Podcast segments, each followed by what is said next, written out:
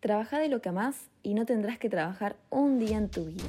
Para, para. Esta frase cliché es muy simplista. Los expertos señalan que el trabajo que amás está relacionado con la realización de tu propósito personal, es decir, con tu razón de ser en la vida. Esto no significa que no vas a trabajar. Al contrario, pero el desafío está en encontrarle un sentido a ese trabajo. Soy Manu y hoy vamos a reflexionar brevemente acerca de lo que los expertos en comportamiento organizacional, Carlos Rey e Iván Malevsky, llaman la nueva lógica del propósito dentro de la organización.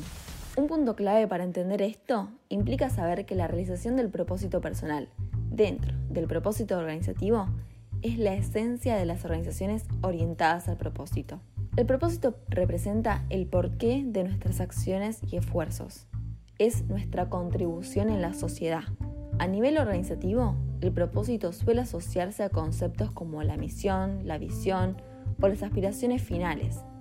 Sin embargo, el propósito se considera como la idea básica, o sea, la esencia, que subyace y que sostiene el significado de estos conceptos. Más concretamente, el propósito puede considerarse como el fundamento de la misión.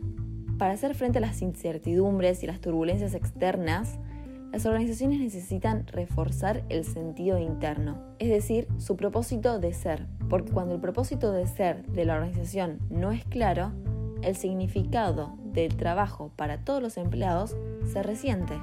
Para entender esto, las organizaciones impulsadas por el propósito necesitan cambiar su lógica tienen que pasar de la lógica tradicional a la lógica que proporcione una visión más completa de la persona y de la organización. El trabajo del individuo debe ser visto como algo único, algo de inmenso valor. Esto es lo que algunos llaman como la visión antropológica de las organizaciones. Bueno, esto lo que implica son, por un lado, el propósito personal como la introducción a la idea del propósito individual.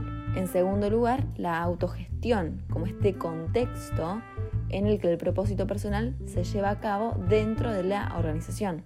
Y en tercer lugar, como la conexión natural entre el propósito personal y el propósito organizativo, a lo que se lo conoce como la unidad. El propósito personal no debe ser dado por las organizaciones, o sea, no debe ser impuesto, sino que es algo que va desarrollando cada uno, cada empleado va desarrollando a partir de su reflexión sobre cómo ve su desempeño, sobre cómo concibe su trabajo y cómo se refleja en él, sobre ese sentido que tiene el trabajo de uno y que aporta uno al trabajo como también al mundo. Esto entonces implica que cada empleado asuma un liderazgo propio. Tomemos por ejemplo la forma en la que el presidente de Ferrer se dirigió a su equipo. Él dijo, no somos un grupo, no somos una corporación, Tampoco somos un conjunto de empresas. Somos uno. Sus palabras expresan la creencia de que la unidad es mucho más profunda que la alineación de nuestras metas y objetivos. Y esto claramente es la unión del propósito organizacional y el propósito personal. Pero bueno, es muy fácil decirlo. Ahora, ¿cómo se logra realmente? ¿Cómo se logra que el propósito personal sea compatible con el propósito organizacional? Bueno, para saberlo, escuché el segundo capítulo del podcast.